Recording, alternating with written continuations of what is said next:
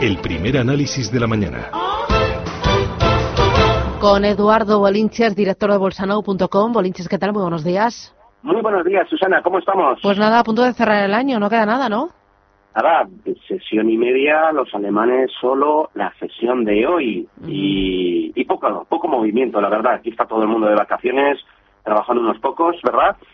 Y, y algún ajuste de cartera puede haber debido a la baja volatilidad, pero nada, nada apreciable. El año está hecho desde la semana pasada, los volúmenes han sido ridículos la semana pasada y, y nada, y este día y medio que nos queda eh, para, para hacer cosas eh, que interese cerrar el año, pero no estar pegado a la pantalla, la verdad. Está todo hecho. Eh, de cara ya al próximo año, eh, cuando ya empiece la actividad normal, eh, ¿tú crees que va a seguir este rally, que el IBEX 35 va a atacar cotas más altas? Bueno, eh, vamos a ver, es una perogrullada lo que voy a decir, pero el IBEX se va a ir hacia arriba en la medida que no cierre el hueco que tenemos pendiente, ¿no? Del famoso viernes 13, ¿no?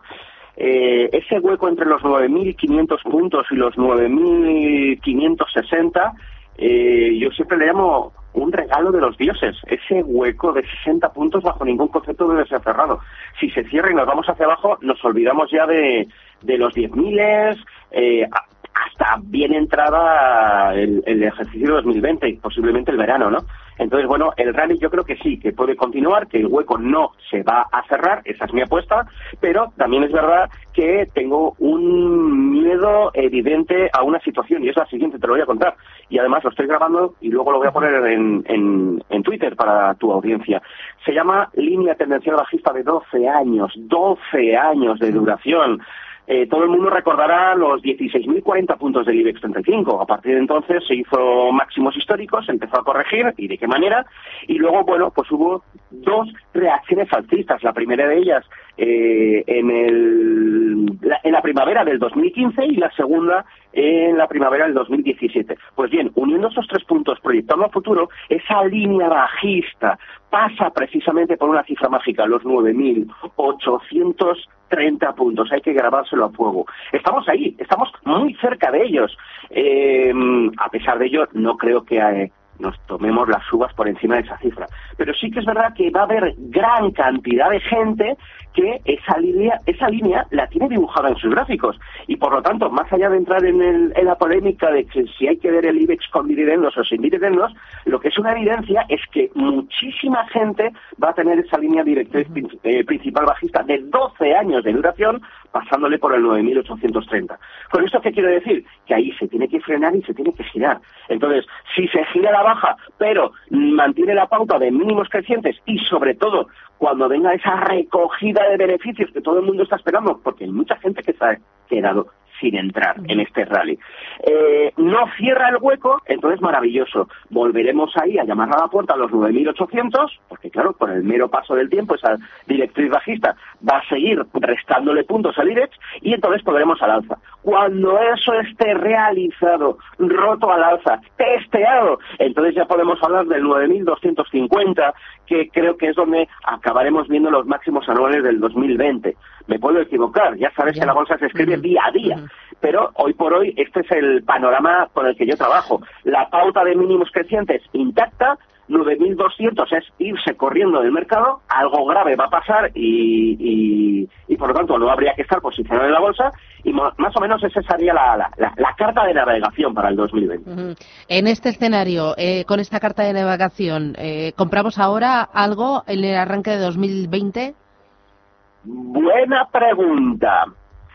Eh, el que esté fuera, que se espere a ver qué ocurre en el 9830, ¿de acuerdo? Porque yo estoy convencidísimo, aunque lo tiene que decir la bolsa, no yo, que ahí se gira, y, o sea, se frena y se gira la baja. Por lo tanto, es una lástima el ir a por 130 puntos mal contados y quedarte enganchado. Prefiero esperar que venga la corrección, ver qué pasa con ese hueco, es vital, el hueco es vital, y a partir de ahí que veamos que ese hueco no se cierra, entonces ser compradores pues son los niveles de 9.600, eh, pues eso, 100 puntos por debajo de donde estamos ahora. Y la pregunta que me vas a hacer casi seguro, ¿y qué compramos, verdad? Pues, pues lo de siempre, ya lo sabes. Eh, sector bancario es inconcebible un IBEX 35 alcista sin que acompañen los grandes bancos. Entonces están, están pues un BBV mejor que un Santander. Eh, CaixaBank me encanta, lo digo, lo digo siempre que puedo. Eh, eh, perdón, Sabadell, eh, firme candidato a ser comprado, luego ahí hay que tener un porcentaje pequeño, pero de la cartera hay que tenerlo, y, y Bankinter, callando, callando, pues lo está haciendo de maravilla, ¿no? El único que no hablo, porque no se puede hablar mm, relativamente bien, es, es Bankia, ¿no? Eh, y en el sector eléctrico, pues hemos visto el despertar de Iberdrola, que ya ha dejado atrás los 9 euros, que se perdieron y, y puso las cosas muy feas, Endesa como un poseso buscando nuevos máximos históricos, eh, tipo Nasdaq, o sea que no se sabe dónde están, ahí está, con una subida bruta del viernes, y luego eh, uno de los que yo no daba ni un duro por ello, Inditex, que está ahí con unas ganas de irse a 31 que se mueve. Entonces, bueno, pues los valores directores que tiran del índice, no hay que inventarse cosas extrañas, ahí están, ¿no? Entonces, bueno, eh, digo 31 y, y están 32.15, o sea, es que está como un poseso, ¿no? Entonces, claro, 34, 37 son los máximos históricos. Alguna corrección tiene que haber, ojo, Vale. aquí hay que esperar también a, a visitar ese hueco, Eh, ¿eh? Otra cosita más. Yo sé que tú eres eh, firme defensor de la compra de oro físico. En 2020, ¿compramos oro físico a pesar del subidón que ha experimentado ya este año? Sí, sí, sí, sí, hay que comprar. Yo siempre digo que hay que tener eh, un patrimonio 15% en oro físico, hay que huir de los fondos de inversión que lleven la coletilla físico al gol, normalmente llevan acciones mineras, pero el oro lo está haciendo formidablemente bien, salió el lunes, precisamente el lunes 23, el lunes pasado, salió del canal bajista y ahora está peleando por romper la zona eh, de los máximos previos, ¿no? Eh, 1.514 eh, dólares onza Creo que se va a 1527, ahí tiene mucho que decir, en un gráfico semanal se ve formidable. La resistencia donde se la juega se llama 1528, si podemos con ella, acabamos, eh, no digo Reyes, pero enero sí, en 1607. Por lo tanto, hay que ir haciendo acopio cada vez que corrija un poquito, un poquito, un poquito. Muy bien. Pues Eduardo Bolincher, director de bolsanau.com, muchísimas gracias por atendernos, gracias por este año 2019 y que tengas un feliz 2020. Cuídate y disfruta. Un abrazo. Igualmente a toda la Adiós, chao, chao, feliz año. Hasta luego.